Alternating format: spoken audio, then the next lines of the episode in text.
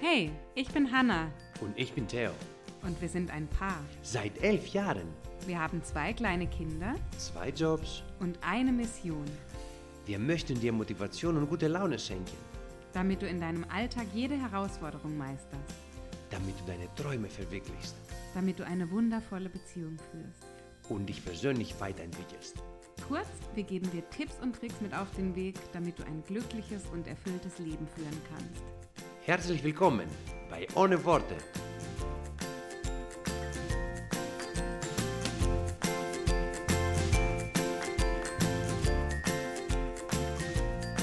Herzlich willkommen zu einer neuen Podcast-Folge von Ohne Worte. Schön, dass du heute da bist. Ich habe Sabine Bimmler zu Gast. Sabine ist Psychotherapeutin und Coach.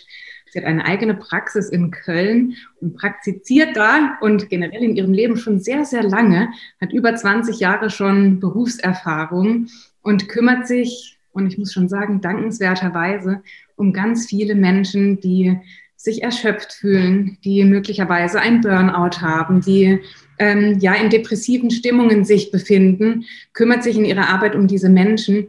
Dafür bin ich sehr dankbar, Sabine, und sage in diesem Sinne herzlich willkommen in diesem Podcast und schön, dass du heute da bist. Oh, Hanna, ich freue mich total und vielen Dank für die nette Anmoderation. ja, sehr gerne. Sabine, jetzt habe ich gerade schon gesagt, es gibt ähm, doch viele Menschen da draußen, die, glaube ich, gerade in der heutigen Zeit sich nicht so gut fühlen, die möglicherweise erschöpft sind, die ein bisschen verängstigt sind auch. Wie geht es dir damit? Du begegnest diesen Menschen direkt in deinem beruflichen Alltag auch. Hat sich da, ja, ich will mal sagen, im letzten Jahr, auch durch das, was wir aktuell alle durchleben, hat sich da deine Arbeit verändert und auch die Nachfrage nach Unterstützung von, von professioneller Seite auch? Auf jeden Fall. Ich kann nur bestätigen, was auch schon in den Zeitungen zu lesen ist. Also die Nachfrage nach Psychotherapie hat total zugenommen. Also ich habe sehr viele Anfragen via Mail und Telefon. Ähm, viele meiner Patienten, die eigentlich schon auf einem guten Weg waren aus der Depression raus, aus der Angststörung, sind leider zurückgefallen, weil ich weiß nicht, wie es dir geht. Also selbst ich persönlich merke, wie schwierig das ist, als ein sehr resilienter und stabiler Mensch, sich in diesen Zeiten immer wieder gerade zu machen, ja. Also selbst ich merke, dass wenn ich anfange nachzudenken, in bestimmte Grübelschleifen komme, wie es mir oft die Kraft nimmt, weil es auch so endlos erscheint, was da passiert. Und ähm, das erlebe ich halt auch hier im Therapieraum. Und natürlich macht das was mit mir. Ne? Also ich muss umso mehr auf mich aufpassen, ähm, an meine Ressourcen denken, gucken, dass ich viele Dinge für mich tue, um hier genug Kraft zu haben und die Arbeit zu machen. Mhm. Und dann ist es wahrscheinlich auch Teil deiner Arbeit, auch Menschen abzulehnen oder zu sagen, dass gerade kein Platz da ist, dass sie bei dir leider gerade keine, keine Möglichkeit der Unterstützung finden. Das ist auch wahrscheinlich ein, kein so schönes Gefühl. Wie, wie gehst du da für dich damit um oder wie, hast, wie machen das vielleicht auch generell Therapeuten, die dann sagen, oh, das ist eigentlich meine Arbeit und ich mache das total gerne und ich würde vom Herzen her so gerne helfen, aber es gibt einfach nicht die zeitlichen Ressourcen im Moment dafür. Ja, habe ich letztens mit einer Kollegin drüber gesprochen, fand ich total spannend. Die hat sich sozusagen jemand als telefonische Assistenz genommen für diese, wir müssen sogenannte telefonische Sprechstunden anbieten, wo Patienten uns eben erreichen können, um nach Therapieplätzen zu fragen. Ähm, und die hat sich jemand genommen, weil sie gesagt hat, ich kann das nicht mehr. Ich kann diese Ablehnung und dieses Leid und dieses nicht helfen können nicht mehr ähm, wegpuffern für mich. Und deswegen hat die sich sozusagen dann jemand dazwischen geschaltet, der das wahrscheinlich mit etwas weniger Empathie, etwas professioneller abhandeln kann. Mhm. Ähm, ich mache es im Augenblick noch alleine. Ich versuche die Leute immer zu ermutigen, versorge die mit anderen Adressen, versorge sie mit der Telefonnummer dieser ähm, Vermittlungshotline, die es da ja in jedem äh, ja, äh, die, die Kassenärztliche Vereinigung ist auch in so einer Art Bundesländer aufgeteilt. Ein bisschen anders als Bundesländer. Aber da gibt es für jeden Bereich eben äh, so eine Hotline-Nummer, die eigentlich Sprechstundentermine und Psychotherapie vermittelt. Das funktioniert auch nicht immer so gut, aber diese Nummern gebe ich raus. Ähm, ja, also ich versuche den Leuten etwas an die Hand zu geben, und tatsächlich ist das aber etwas, was man als Psychotherapeut lernen muss, dass man wirklich nicht jedem helfen kann, nicht jedem, der anruft, aber selbst nicht jedem, der hier im Therapieraum sitzt. Mhm. Aber je mehr das werden, desto äh, anspruchsvoller wird das natürlich, ne? weil wir natürlich alle ja, Menschenfreunde sind, sonst würden wir diesen Job nicht machen. Ja. Das heißt, im Moment ist das Vertrauen und die Hoffnung und der Glaube wahrscheinlich an, an bessere Zeiten, die ja auch sicherlich kommen werden, ist das vielleicht gerade so ein Mittel, dass wir alle wieder ein bisschen, ja, so, soweit es eben jeder für sich kann. Und du hast es gerade schon gesagt, selbst resiliente Menschen, und dazu würde ich uns beide auch zählen, ähm, Menschen, die mental vielleicht an sich arbeiten und an einem bestimmten Punkt angekommen sind, selbst solche Menschen fallen in diesen Zeiten wieder in alte Muster zurück. Und das kann ich nur bestätigen, was du gesagt hast. Das letzte Jahr, das war auch für mich und auch für meinen Mann, für uns als Familie, zwar in vielerlei Hinsicht augenöffnend und wieder auch sicherlich mit positiven Aspekten, die uns, glaube ich, diese Zeit uns auch wieder zeigt, was wirklich wichtig ist im Leben. Aber dennoch auch immer wieder so diese Einsicht, hm, das sind doch alte Muster, die hatte ich eine ganz lange Zeit abgelegt oder alte schlechte Gewohnheiten. Und da fällt man dann plötzlich wieder rein, da mag man sich dann gar nicht vorstellen, die Menschen, die vielleicht nicht so stabil sind, die brauchen dann ja gerade diese Unterstützung. Mhm. Ja, also ich versuche mich auch immer sehr stark mit dem Gedanken wieder zu erden, dass ich, wie man das ja oft in der Krise äh, macht, es ist für irgendwas gut. Ein paar Aspekte kann ich wie du auch sehen für mich ganz persönlich. Ich bin aber auch nicht existenziell bedroht in meiner beruflichen äh, Rolle zum Beispiel. Also es wird für irgendwas gut sein diese Krise, diese Corona-Krise, aber ich kann auch in vielen Dingen noch nicht sehen, für was eigentlich, also was danach besser ist. Aber ich glaube fest daran, dass danach irgendwas besser sein muss und dass sich damit auch dieser ganze Schmerz gelohnt hat. An manchen Tagen glaube ich mir das mehr, an anderen weniger. Hm, so ist es ja. Sabine, du hast gerade das Wort Schmerz genannt. Das ist ein großes Thema, über das ich heute mit dir als eine ganz besondere Expertin sprechen möchte. Ähm, mhm. wir wollen sprechen heute über die Frage, wie und ob unser Körper und körperliche Symptome wie Schmerzen beispielsweise, in welcher Form die mit unserem Geist, mit unseren Gedanken, mit unserer Seele zusammenhängen. Ähm, interessanterweise bin ich auf dieses Thema letztes Jahr aufmerksam geworden, weil ich Anfang des Jahres eine Migräneattacke hatte. Berichte ich jetzt einfach so ein bisschen aus meiner Perspektive, wie ich das an das Thema rangekommen bin. Und ähm, völlig aus dem Nichts ähm, hatte bis dato eigentlich kein, also nie Kopfschmerzen, war immer alles gut, war eigentlich immer ein sehr gesunder Mensch. Und dann waren wir auf einem Familienausflug in so einem Wasserpark. Furchtbar stressiger Tag von morgens bis abends. Und irgendwann mitten in diesem völlig überfüllten Schwimmbad hat alles versagt. Also ich habe äh, Kribbeln an der Haut bekommen, äh, mir war ganz kalt, Schüttelfrost, äh, Übelkeit was sich dann hinterher als äh, Migräneanfall herausgestellt hat. Eine ganz mhm. schlimme Erfahrung für mich, muss ich sagen, weil ich das nicht kannte. Ich kannte auch diese Form von Schmerz nicht. Ich wusste gar nicht, dass ein Mensch diesen Schmerz empfinden kann, dass es so einen Schmerz gibt, weil ich war, ich kannte die Geburt. Das war schon für mich, wo ich dachte, boah, das sind Schmerzen, die habe ich so nicht gekannt. Und dann kam diese Migräneattacke und dann habe ich mir die Frage gestellt, woher kommt es? Und dann bin ich auf Suche gegangen. Und da ich dachte, für solche Dinge gibt es ja nun mal Experten, ähm, schaue ich mal, was so die Experten, die Mediziner in dem Bereich mir empfehlen.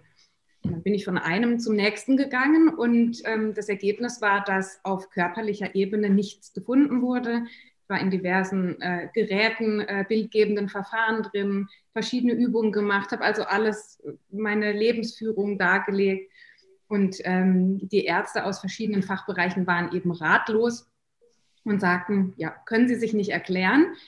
Und dann war meine Frage, ähm, ja, kann es denn sein, dass es was mit der Psyche zu tun hat? Also, dass eine mentale Fragestellung in welcher Form auch immer oder ein seelisches Leiden zu dieser Migräneattacke geführt hat, weil der Tag war unumstritten einer der stressigsten und vielleicht so der Gipfel von dem, was sich die Wochen und Monate davor abgezeichnet hatte. Das war so für mich so viel Zeit mit den Kindern, von morgens bis abends und dann in diesem überfüllten Bad und es lief nichts nach Plan. Wir sind dorthin, haben sofort den Spinnschlüssel verloren, haben so viel, also wirklich Stress pur. Und die Antwort dieses, äh, dieses Facharztes hat mich überrascht, weil er sagte, nein, das hat nichts damit zu tun. Und das war für mich sehr überraschend, weil für mich das offensichtlich war. Ich wusste zwar nicht, in welchem Zusammenhang das steht, aber der Zusammenhang war für mich klar. Und das war so der Moment, ähm, wo ich begonnen habe, darüber nachzudenken. Das ist jetzt sicherlich kein Abbild oder Spiegelbild von allen Ärzten, um Gottes Willen. Es war eben der, bei dem ich in dem Moment war, der sagte, dass eben auf körperlicher Ebene wissenschaftlich nachgewiesen auch nur eben körperlich, körperliche Symptome zu diesem Schmerz oder zu diesem Anfall in dem Moment geführt haben. Und damit wollte ich mich nicht so recht zufrieden geben irgendwie, weil ich dachte, naja, ist gut, er hat nichts gefunden, jetzt möchte ich weiter forschen. Und so war irgendwie mein erster Berührungspunkt mit diesem Thema. Und mein Mann jetzt auch ganz aktuell, ihr habt auch beide schon miteinander gesprochen, hat eben äh, Schulter- und Nackenschmerzen. Ähm, zwar damals ausgelöst durch eine Verletzung, aber zwischenzeitlich schon anderthalb, zwei Jahre diese körperlichen Beschwerden. Und immer mehr stellen wir uns die Frage, und die möchte ich heute an dich weitergeben als Expertin auf dem Gebiet, inwiefern und wie kann man das irgendwie beschreiben? Gibt es da bestimmte Muster? Inwiefern hängt denn unsere Psyche nun mit unserem Körper zusammen? Große Frage, Hanna. Ganz eng auf jeden Fall. Und ich bin manchmal überrascht, also den Mediziner, den du da getroffen hast.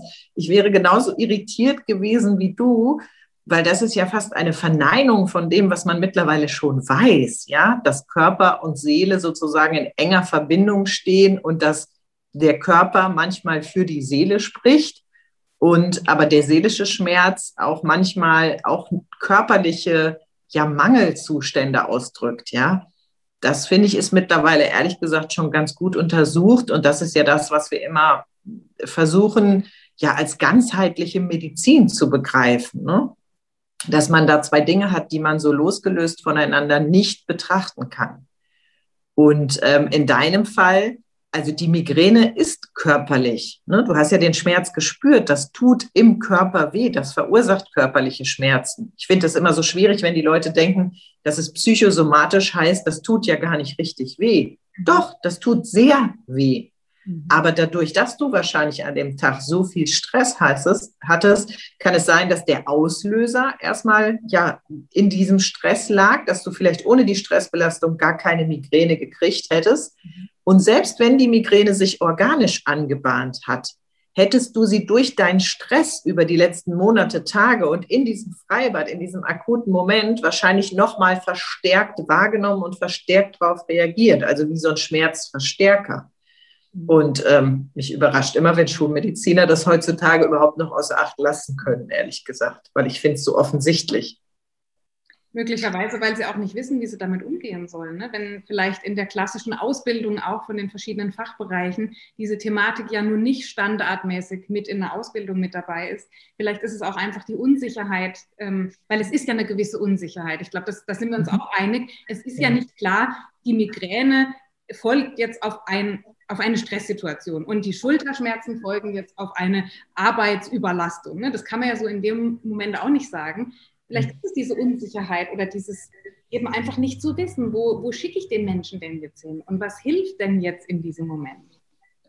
Genau, es ist natürlich wahnsinnig komplex, diese Zusammenhänge. Ne? Wie du sagst, so vereinfacht kann man das nicht begreifen und kann man das auch nicht darstellen. Ich finde, ähm, bei Medizinern muss man auch immer wieder sehen, jeder hat ja einen Fachbereich. Ne? Ich weiß jetzt nicht, was war das für ein Mediziner? Was war das für ein Fachbereich? Ein Neurologe? War das Neurologe. Ich glaube, ja, ja Neurologe. Weil ich, je nach Fachbereich, also wenn ich jetzt äh, mal auf die Schmerzmediziner schaue, ja, und ich habe ein Jahr in einem Wirbelsäulenzentrum gearbeitet und habe da mit äh, Ärzten gearbeitet, die auch speziell im Bereich Schmerztherapie, Schmerzbewältigung, Fortbildung gemacht haben. Mhm. Und die zum Beispiel sind über ihre medizinischen Fortbildungen schon mit dem Thema in Berührung gekommen und sind deswegen auch überzeugt davon. Und in der ganzheitlichen Schmerzmedizin, also wenn du heutzutage in eine Schmerzklinik gehst, dann wirst du dort immer auch einen Psychologen oder einen Psychotherapeuten treffen, weil man schon mittlerweile weiß, wenn ich versuche, einem Menschen mit chronischen Schmerzen zu helfen. Und übrigens in Migränekliniken ist das das Gleiche. Es gibt ja auch Kliniken, die sind auf Migräne spezialisiert, wenn du wirklich nicht nur einmalig so einen Anfall hast, sondern oft ähm, ist Migräne ja ein Dauerthema in, im Leben von Migränepatienten. Ne? Und wenn du da in die Klinik kommst, hast du immer den Baustein der Mediziner, der dich betreut. Dann hast du immer den Baustein, die Menschen, die sich um deinen Körper kümmern, Physiotherapeuten, Osteopathen und da gibt es ja noch viel mehr. Mhm. Und dann gibt es auch immer mittlerweile den psychologischen, psychotherapeutischen Bereich. Und diese drei Säulen wirken zusammen, weil man weiß, dass sie gerade bei Schmerz ähm, ja zusammen viel mehr bewirken können im Positiven für den Patienten, als wenn ich isoliert mich nur auf einen Bereich fokussiere. Mhm. Also von daher finde ich, ist es für mich mittlerweile, ähm, glaube ich, im Bereich der Schmerzbehandlung zumindest ein akzeptiertes Miteinander, dass man weiß, Körper, Seele und dass man aus diesen drei unterschiedlichen Richtungen sogar miteinander ergänzend dem Patienten helfen kann. Was ist denn dann die, die Arbeit oder der Ansatz von einem Psychotherapeuten in so einem, in so einem Fall? Oftmals ist es doch so, dass die Menschen eine körperliche Beschwerde haben und erstmal versuchen, das ähm, mit, den, mit den jeweiligen Medizinern in irgendeiner Form abzuklären, oder? Und dann kommt irgendwann der Punkt, wo möglicherweise, nicht in jedem Fall, aber wo man dann sagt, hm, es hat jetzt niemand was gefunden in den entsprechenden Fachbereichen. Jetzt möchte ich mal über den Tellerrand hinausschauen und wende mich vielleicht an, an eine Therapiestelle, um in der Form Unterstützung zu bekommen. Welchen Ansatz hast du vielleicht oder, oder vielleicht kann man es auch allgemein sagen, da dahinter zu kommen, was steckt eigentlich hinter so einem Schmerz oder hinter, muss ja nicht immer ein Schmerz sein. Ne? Es kann ja auch, mein Mann hat Tinnitus beispielsweise seit, glaube ich, zehn Jahren. Oder das, es können ja andere Beschwerden sein, die nicht immer nur Schmerz als, als Symptom dann haben. Ja, erstmal finde ich, zeigt das ja ganz deutlich, also wir sind ja relativ medizingläubig und wir haben das Gefühl, unser Körper ist kaputt an der Stelle, wie so eine Maschine. Ne? Und äh, wenn etwas kaputt ist, dann fahren wir sozusagen in die Autowerkstatt, die machen es wieder heile und danach läuft es wieder. Und viele Menschen haben dieses Bild von Erkrankung und Medizin in ihrem Hinterkopf. Also die gehen dann zum Arzt und der soll es wieder heile machen und danach ist alles wieder gut. Und ähm, wenn ich feststelle, dass jemand diese Haltung hat, die ähm, für mich zu mechanisch gedacht ist in diesem komplexen System, versuche ich erstmal dafür zu werben, dass Körper und Seele und das Schmerzsystem, dass das alles miteinander zusammenhängt und dass es erstmal Sinn macht, den Körper als ein Sprachrohr zu betrachten, ja? Also selbst wenn es eine körperliche Erkrankung ist, der Körper spricht ja über Schmerzen und über Beschwerden mit uns. Das heißt, der bringt immer irgendeine Botschaft mit. Und anstatt diese Botschaft klein zu machen und wegkriegen zu wollen, wäre es erstmal ein schöner Ansatz, hinzuhören und zu sagen, warum? Also warum hat dein Körper dir in dem Moment diesen Migräneanfall geschickt? Was wollte er dir damit sagen? Du hast dich ja zum Glück von ganz alleine auf die Suche nach dieser Frage gemacht und hast festgestellt, hu ja, die letzten Monate habe ich vielleicht etwas über meine Leistungsfähigkeit hinaus gearbeitet und gelebt. Ich war sehr belastet und dann fängt der Körper an, Signale zu senden und in dem Fall Migräne. Und deswegen ist er übrigens nicht kaputt, sondern deswegen funktioniert er ganz ausgezeichnet. Es ist wie ein Warnsystem. Und diese Wertschätzung erstmal wieder für den Körper aufzubauen und ihn nicht als was Kaputtes zu betrachten, sondern als etwas, was mit einem spricht, das ist ganz oft der erste Schritt im Therapieraum. Und das ist für manche schon echt schwierig, diesen, ja, wie so ein Reframing ist es ja, ne? dieses Reframing mitzugehen. Weil wir ja oftmals das dann auch als Störfaktor wahrnehmen, oder? Also ich sitze gerade bei meinem Mann, der dann die Beschwerden hat mit der Schulter. Da ist die Schulter dann schuld daran oder der Auslöser dafür, dass er bestimmte Dinge nicht tun kann. Und dann entstehen ja möglicherweise auch so negative Gefühle gegenüber, gegenüber unserem Körper, dass er uns davon abhält, Leistung zu bringen oder Dinge zu tun, die wir gerne tun möchten oder entspannt zu leben. Und dann, glaube ich, so ist es Körper gegen mich, ne? also der Körper als etwas Externes, wo man sagt, du böser Körper, wieso tust du mir das jetzt an? Anstatt zu sagen, alles, was er eigentlich tut, ist, er will mit mir sprechen. Aber wenn ich ihn die ganze Zeit ignoriere, wird er vielleicht immer lauter. Und dann spricht er mhm. am Anfang leise und denkt, vielleicht höre ich ihn. Und wenn ich ihn dann aber nicht höre, dann wird er immer lauter und dann kommen immer stärkere und, und mehr Symptome dazu. So als, als Laie, so kann ich mir das vorstellen, dass er sich dann bemerkbar machen möchte und dass natürlich die Symptome dann immer stärker werden. Kann man das so ja. Und das, was du beschreibst, ist ganz oft so das zweite Thema, was auf jeden Fall in so eine äh, psychotherapeutische Schmerzbehandlung reingehört. Ne? Dieses gegen den Körper, gegen den Schmerz und das sehr angestrengt und teilweise entweder mit sehr viel Aufwand oder mit sehr starken Medikamenten, die dann wiederum Nebenwirkungen haben. Und auch diese Anstrengung in diesem Kampf, wie du den auch beschrieben hast, ne? ich gegen meinen Körper, ich gegen meinen Schmerz, da kommt so viel Stress und Anspannung ins System, was wiederum körperliche Folgeerscheinungen mitbringt, ja. Also Verspannung zum Beispiel. Ne? Das ist so ganz typisch, dass sich das im Muskeltonus, dieser Kampf, diese Kampfbereitschaft schlägt sich halt im Muskeltonus nieder. Und dann will man eigentlich vielleicht wieder heilen im Bereich der Rückenschmerzen, aber kann das gar nicht, weil der Muskeltonus viel zu hoch ist. Und die Selbstheilungskräfte des Körpers können sich überhaupt nicht aktivieren, weil die Muskulatur komplett zu ist. Und dann kommen die Physiotherapeuten immer und sagen, oh, sie sind aber total hart, ich kann da gar nicht richtig arbeiten. Und dann machen die das ein bisschen weich, aber dann ist der Patient sozusagen wieder frustriert und der Muskel geht sofort wieder zu. Ne? Und das sind dann dieser Kampf und diese Anstrengung, das ist oft das zweite Thema, was hier bearbeitet wird, weil das muss aufhören. Denn damit verschärft man die Situation zusätzlich, sondern da muss eine Ruhe, eine Gelassenheit reinkommen und auch wieder ein Vertrauen in den Körper, weil der Körper hat Selbstheilungskräfte und zwar jede Menge. Mhm. Und wir meinen immer, wir müssten mit unserem Verstand heilen, aber das können wir gar nicht. Der Körper hat so viele eigene Ressourcen. Aber wenn wir den nicht machen lassen, wenn wir nicht in diese Haltung des Vertrauens und ja vielleicht auch des Körpers Beauftragens gehen, ne, so, dann, dann passiert da nichts. Dann blockieren wir uns gegenseitig und dann kommt immer mehr Frust. Und wo immer mehr Frust ist, ist immer mehr Stress und immer mehr Verbissenheit und immer mehr Anstrengung. Und plötzlich sagen die Patienten, ja, der Schmerz bestimmt über mein ganzes Leben. Ja, genau. Und das kann man auf Dauer nicht aushalten, ne? weil dann ist Leben halt nicht mehr lebenswert und das zu ändern und zu sagen, ja, ich habe den Schmerz, aber bestimmen über mein Leben kann immer noch ich trotz des Schmerzes. Und es ist auch wichtig, dass ich bestimme und nicht der Schmerz über meinen Tagesablauf bestimmt, sondern ich im Rahmen des Schmerzes zusammen mit dem Schmerz vielleicht. Das ist auch nochmal wieder ein Reframing eigentlich, ne? wieder ein ganz anderer Ansatz, als viele Menschen den mit Medizin und Schmerzen verbinden.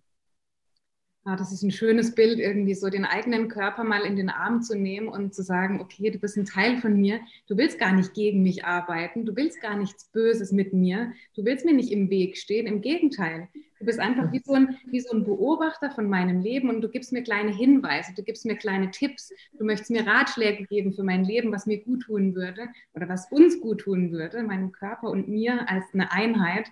Finde ich schön, dieses Vertrauen wieder aufzubauen zu sagen, ich höre da mal ganz bewusst und ganz achtsam hin und tue nicht immer diese Stimme klein machen und diese Symptome so tun, als wären sie nicht da oder mich dann einfach im Alltag dran zu gewöhnen und zu sagen, naja, ich lebe halt mit Tinnitus, ich lebe halt mit den Schmerzen, das ist halt so, sondern wirklich zu sagen, was ist eigentlich deine Botschaft gerade? Was, was möchtest du mir gerade sagen? Das finde ich ein schönes Bild. Ja, und ich finde gerade Tinnitus ist ein wunderbares Beispiel. Ne? Die Leute bekommen einen Tinnitus und leben dann weiter, so wie vorher. Und dann bekommen sie als nächstes aber vielleicht einen Hörsturz. Und dann haben sie einen ersten Hörsturz und manchmal haben sie einen zweiten Hörsturz. Ich habe auch schon Menschen hier gehabt, die hatten sechs Hörstürze. Und wo ich dann immer denke, okay, das hat ja auch eine Ignoranz. Ne? Das muss man ja mal ehrlich sagen. Also wenn der Körper so massiv und wer schon mal einen Hörsturz gehabt hat, weiß, wie unangenehm das ist, ja, wie schmerzhaft das ist und auch der Tinnitus, wie störend der sein kann im Leben. Und dann zu sagen, ich mache einfach weiter so wie bisher und ignoriere dieses Symptom, ich finde, das hat oft auch wirklich was ganz Ignorantes. Mhm. Was ist dann der Unterschied zwischen, weil eine Möglichkeit ist ja zu sagen, ich, ich lebe mit diesem Schmerz oder ich lebe mit diesem Tinnitus zu sagen, ich, ich versuche jetzt einfach damit zu leben, das so ein bisschen zu ignorieren auch und zu sagen, das ist jetzt einfach ein Teil von mir und nicht mehr so diesen Fokus auf den Schmerz zu legen.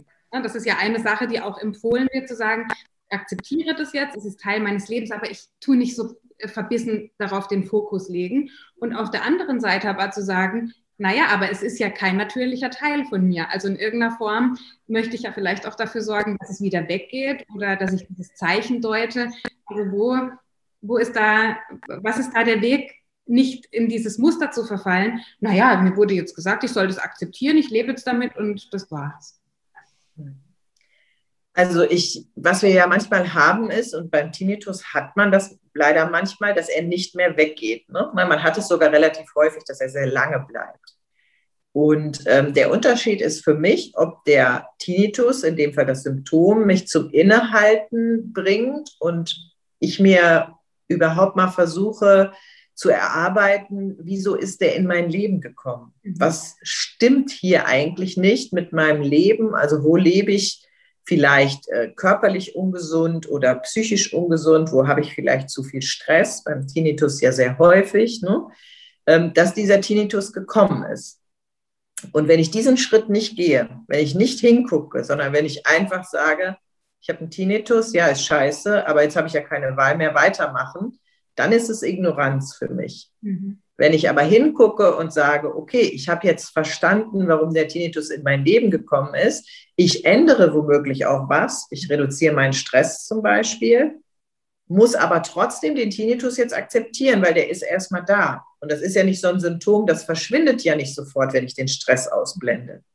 Das ist oft wie Schlafprobleme. Wenn ich erstmal mir eine richtige Schlafstörung eingefangen habe und ich ändere meinen Lebenswandel so, dann erwarten die Patienten sehr häufig sehr schnelle Veränderungen. Mhm. Aber diese Systeme wie dieses komplexe Ohrsystem mit den feinen Membranen oder so ein komplexes Phänomen wie Schlaf, ja, das ändert sich nicht, wenn ich an zwei, drei Strippen ziehe und meinen Stress reduziere, sondern auch da braucht der Körper wiederum Zeit, sich einzuschwingen. Da müssen sich jede Menge Mechanismen, da sind ja Neurotransmitter, Hormone, da ist ja alles Mögliche beteiligt. Diese Systeme brauchen immer sehr lange, um sich wieder ähm, zurückzuschwingen in einen gesunden Zustand. Also diese Ungeduld hilft da häufig nicht. Aber deine Frage war ja, was ist der Unterschied zwischen Akzeptanz und sozusagen Ignoranz oder Resignation. Ich schaue halt hin, beschäftige mich damit und ändere mein Leben so, dass ich zum Beispiel den Auslöser eines bestimmten Symptoms reduziere oder vielleicht sogar aus meinem Leben entferne. Mhm. Ja, spannend. Hast du, ähm, Sabine, persönlich auch Erfahrungen mit Schmerz gesammelt? Wir werden nachher auch noch über dein Webinar sprechen, was ich ganz klasse finde, dass du das anbietest. Da geht es auch um Rückenschmerzen und um diese spezielle Partie des Körpers, wo, wo Schmerzen, wo viele Menschen Schmerzen haben. Hast du da eine persönliche Erfahrung auch dazu, dass du sagst, oh, das betraf mich irgendwie auch persönlich und jetzt möchte ich das weitergeben? Ja, ich habe tatsächlich, ähm, also ich habe drei Kinder und durch die Schwangerschaften und durch das Tragen der Kinder immer auf der linken Hüfte, weil ich Rechtshänderin bin. Ne? Ich meine, wer Mutter ist, der kennt das. Dann setzt du dir die immer so schön auf die Hüfte und kippst dein Becken immer so. Habe ich in 2013 einen relativ schweren Bandscheibenvorfall in der Lendenwirbelsäule gehabt. Und ähm, ich hatte vorher schon lange Zeit Rückenschmerzen. Also diese Überforderung durch das Tragen der Kinder plus die ganzen Veränderungen der Bänder durch die Schwangerschaft und so weiter. Mein Körper hat mir vorher schon lange signalisiert, hm, das läuft nicht rund hier. Und da ich auch relativ wenig Bewegung gemacht habe zu dem Zeitpunkt, weil mit drei kleinen Kindern ähm, war die Zeit irgendwie auch nicht da. Ne? Also ich habe mich selber sozusagen hinten angestellt, wurde der Rückenschmerz immer deutlicher. Dann habe ich ein bisschen Physiotherapie gemacht, Osteopathie und so. Aber am Ende war es dann irgendwann der Bandscheibenvorfall, weil ich auch nicht aufgehört habe. Und das war ein relativ hartes Jahr, das ich da durchgestanden habe, weil die Kinder waren immer noch klein, die mussten eigentlich immer noch getragen werden. Ich konnte aber nicht mehr. Also mein Körper hat mich gehindert, die Kinder zu tragen. Ich brauchte also andere Lösungen, was nicht immer so einfach war, was viel mehr Aufwand kreiert hat, als wenn ich vorher schon was gemacht hätte. Ne? Aber es war so meine Lerngeschichte. Und ähm, ich habe den konservativ behandeln lassen. Das heißt, ähm, ich habe auch bestimmt ein Dreivierteljahr relativ mit starken Schmerzen zu tun gehabt und musste mir dann auch äh, ja, verschiedene Mechanismen bezogen auf das Schmerzgedächtnis aneignen, weil irgendwann frisst sich so ein Schmerz ja ein. Ne? Mhm. Ich weiß, man kennt das von diesem äh, Phantomschmerz. Kennst du das, wenn jemand eine Gliedmaße amputiert wird und die Gliedmaße schmerzt noch? Daran zeigt sich ja schon, dass Schmerz nicht in dem, nehmen wir mal als Beispiel, amputierten Fuß sitzt, mhm. sondern der Schmerz ist ja die gesamte Synapsenkette bis hoch ins Gehirn. Und da wird es auch noch verbunden mit bestimmten Gedanken und Gefühlen. Also das heißt, Schmerz ist ein unglaublich komplexes Phänomen.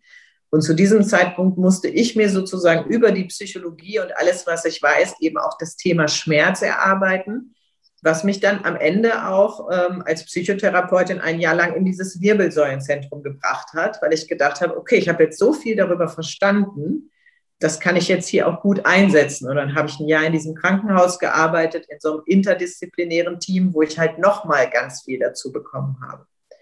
Und ich bin heute tatsächlich schmerzfrei, es sei denn, ich habe eine sehr stressreiche Zeit, wie letztes Jahr durch Corona ausgelöst. Dann kommt mein Rücken sofort und hebt sozusagen die Hand und sagt, hier bin ich noch. Und es ist auch immer die gleiche Stelle, ja, weil es sozusagen die Schwachstelle ist. Hier bin ich wieder. Und dann weiß ich, okay, alles klar, jetzt aber aufgepasst. Ne? Wenn der sich schon wieder meldet, dann ist es eigentlich schon aus meiner Sicht viel zu weit gekommen. Und ist deine Reaktion dann ähm, mental oder von deinem Lebensstil wieder etwas zu verändern?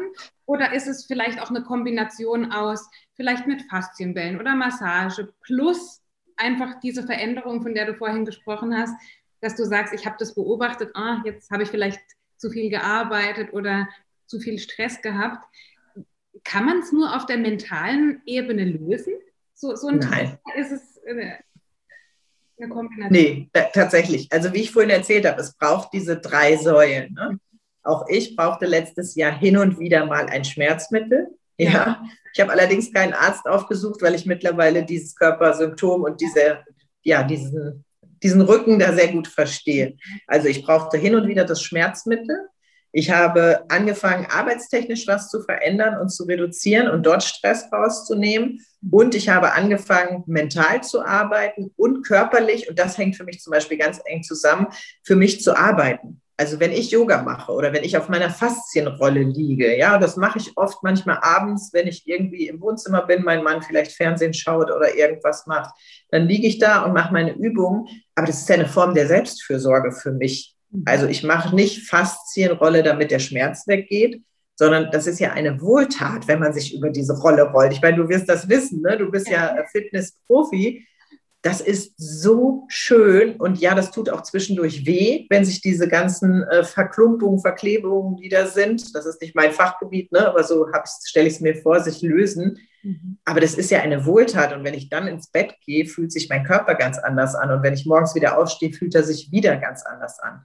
Also ich brauche auch, wenn ich merke, dass ich es sozusagen übertrieben habe und dass meine Körperschwachstelle sich meldet, ziehe ich an allen Strippen, die mir zur Verfügung stehen, und zwar nicht angestrengt, sondern eher sehr bewusst und gucke, was geht jetzt gerade, wie, wie schnell und was mache ich jetzt und ne, dann baue ich mein Leben sozusagen ein Stück weit um, bis mein Rücken mir signalisiert, okay, alles klar, so, es wird weniger. Ja.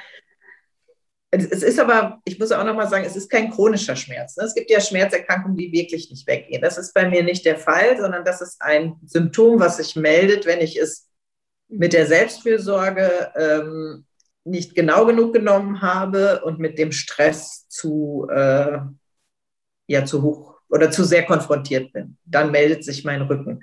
Aber auch bei chronischen Schmerzerkrankungen läuft das so ähnlich, nur da erreicht man eben nicht die Schmerzfreiheit, aber durchaus eine Schmerzreduktion.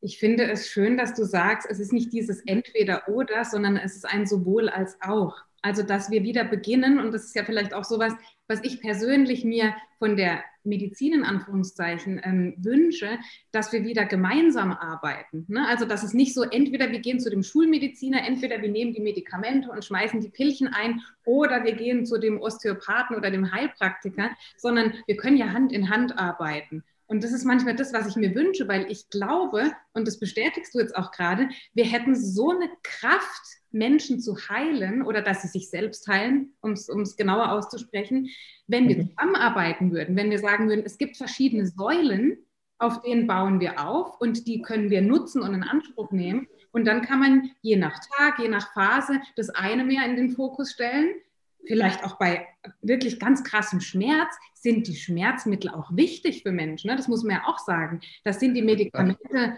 äh, ganz wichtig und hilfreich. Und in anderen Momenten aber gehen wir wieder auf eine andere Ebene und arbeiten an unseren mentalen Themen, an der Widerstandsfähigkeit, an diesen Dingen. Also so ein, ja, ganzheitlicher Ansatz auch auf die Medizin bezogen, auf die Heilung. Das, das finde ich eine schöne, schöne Vorstellung.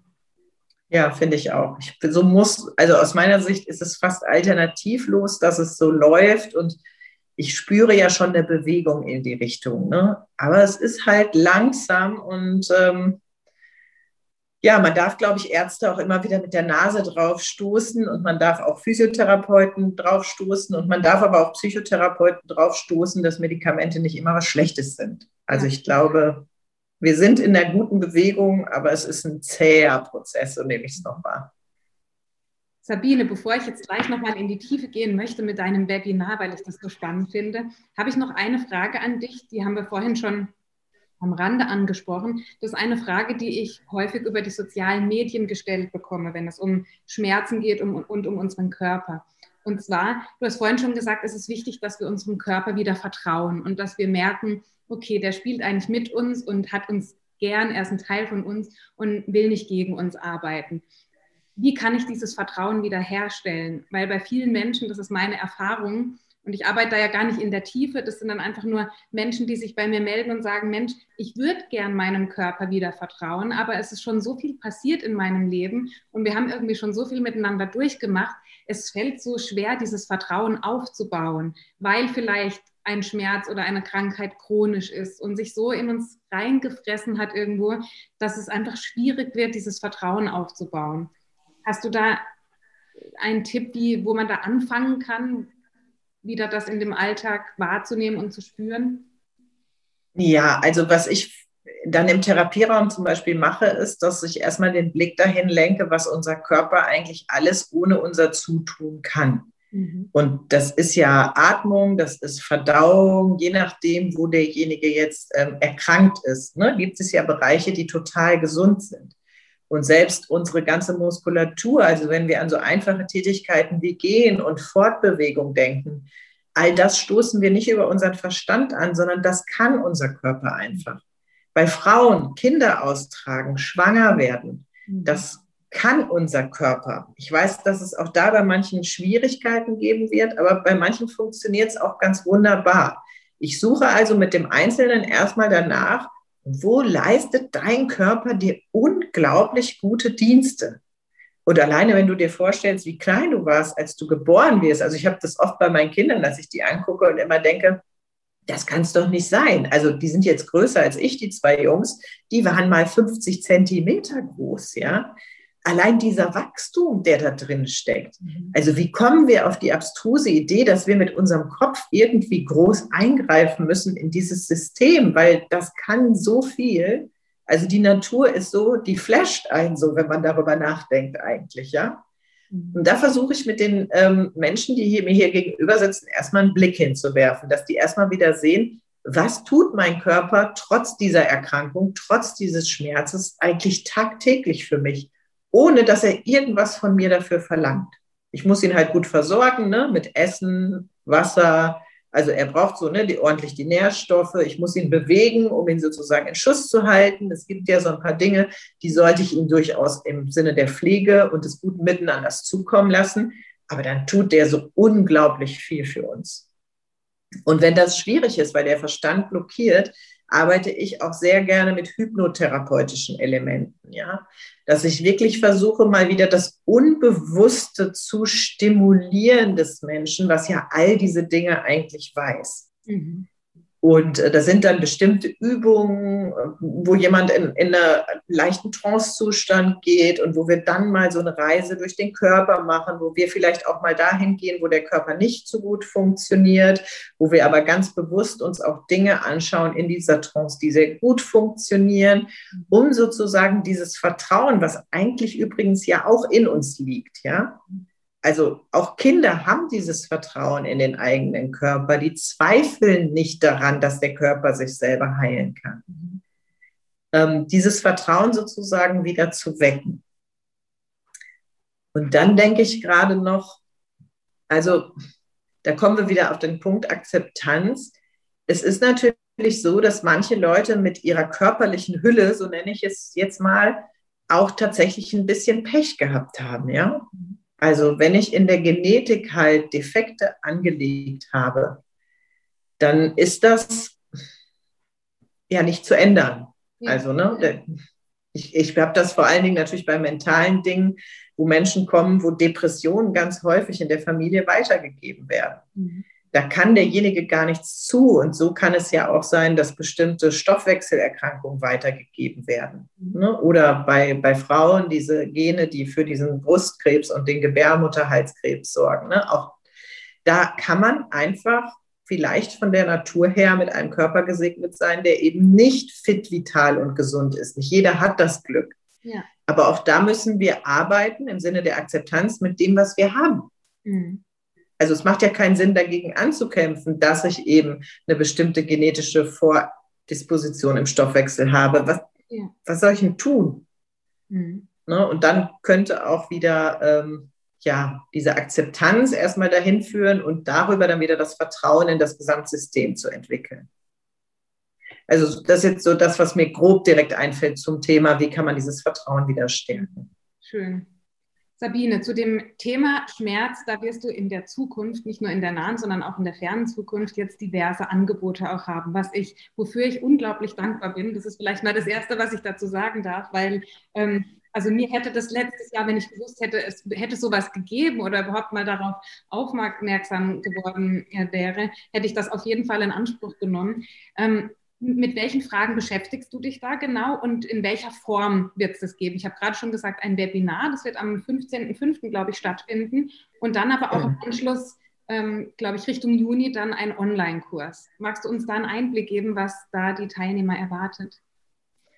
Ja, durch meine eigene Rückenhistorie aus dem letzten Jahr wieder und durch die, die, Rückmeldung unserer Osteopathin, die hier mit uns sozusagen in den Praxisräumen zugegen ist, habe ich festgestellt, dass dieses Thema die Corona-Last tragen und dadurch Rückenbeschwerden entwickeln, erheblich zugenommen hat. Und dann habe ich gedacht, okay, ich, ich habe ja alles in meinem Handwerkskoffer, was ich teilen kann und was ich glaube, was den Leuten helfen kann. Und so ist die Idee entstanden, erstmal vieles von dem, was wir heute besprochen haben, noch zu vertiefen in diesem Webinar. Also die Leute nochmal dafür aufmerksam zu machen, dass sie eben vielleicht bestimmte Betrachtungsweisen oder Ansätze haben, die sie mehr blockieren, als dass sie ihnen helfen. Das wird sozusagen in dem Webinar, das geht 90 Minuten, ähm, an dem 15.05. im Fokus stehen wird. Da werde ich auch Fragen beantworten. Ne? Da habe ich mir auch hinterher extra noch Zeit eingeplant für alles, was den Leuten so zum Thema Schmerz, Schmerzbewältigung im Kopf rumschmiert, schwirrt, wollte ich sagen, Rede und Antwort stehen. Und äh, dann habe ich mir überlegt, dass ich im Juni einen äh, Kurs launche, wo ich wirklich sehr individuell mit vielen Live-Veranstaltungen, äh, also Online-Live-Veranstaltungen, aber ich bin auf jeden Fall zugegen, mit den Leuten an diesem Thema arbeite. Wie kann das denn sein, mit dem Körper zu arbeiten und nicht gegen den Körper? Wie kann ich in die Akzeptanz kommen? Wie kann ich ins Vertrauen kommen? Welche Übungen kann ich machen? Das würde diese 90 Minuten bei dem Webinar einfach sprengen, sodass ich gesagt habe, okay, dann biete ich einfach nochmal so einen vierwöchigen Kurs an, in den ich das alles reinpacke. Boah, spannend. Und das Webinar, das ist sogar kostenlos, hast du gesagt. Da kann man sich mhm über deine Website, über Instagram, da ist auch ein Link, glaube ich, in deiner Bio, über deine Website hauptsächlich anmelden, oder? Genau. Also ähm, da ich es nicht über Facebook mache, sondern es selbst hoste sozusagen, ist es am besten über meine Homepage sabinebimler.de. Da gibt es oben rechts einen Reiter Webinar. Wer sich da anmeldet, der bekommt automatisch den Einladungslink und ähm, kann dann am 15.05. sich zuschalten und sich das anschauen. Boah, Klasse, Sabine. Vielen, vielen Dank für das Angebot und äh, ein riesengroßes Dankeschön für unser heutiges Gespräch. Das hat mir persönlich auch aus, ja, aus der eigenen Erfahrung heraus nochmal ziemlich die Augen geöffnet und gezeigt, dass genau das nämlich der Weg ist, dass es nicht den einen Weg gibt oder den einen Ansprechpartner oder nur die Medizin oder nur die Alternativen oder nur das Mentale, sondern dass es eben eine, ein Gemeinschaftsprojekt ist, dass wir mit unserem Körper arbeiten dürfen, dass wir ihn annehmen und schätzen dürfen für das, was er ist, nämlich äh, ein Teil von uns und ein wunderbarer Teil von uns, der sehr viel für uns leistet im Alltag, auf den wir echt stolz sein können. Und wenn wir da hin und wieder mal hinhören und ja, die Ohren spitzen und ganz genau lauschen, was er uns sagen möchte, dann würden wir schon ganz ohne außenstehende Hilfe schon sehr viel weiterkommen. Ja, es war mir ein totales Vergnügen. Du weißt ja, also jedes Gespräch mit dir ist für mich eine Bereicherung. Ich kenne wenig Menschen, Hanna, die so eine positive, energetische Grundausstrahlung haben wie du. Deswegen war mir das eine Freude, mit dir auch über dieses wichtige Thema zu sprechen. Und deswegen sage ich auch Danke an dieser Stelle an dich, dass ich hier sein durfte und du mich eingeladen hast. Ja, sehr gerne, liebe Sabine. Dann sage ich bis bald, mach's gut und viel Freude und Erfolg bei deinem Webinar und dem Online-Kurs. Bis ganz bald. Tschüss.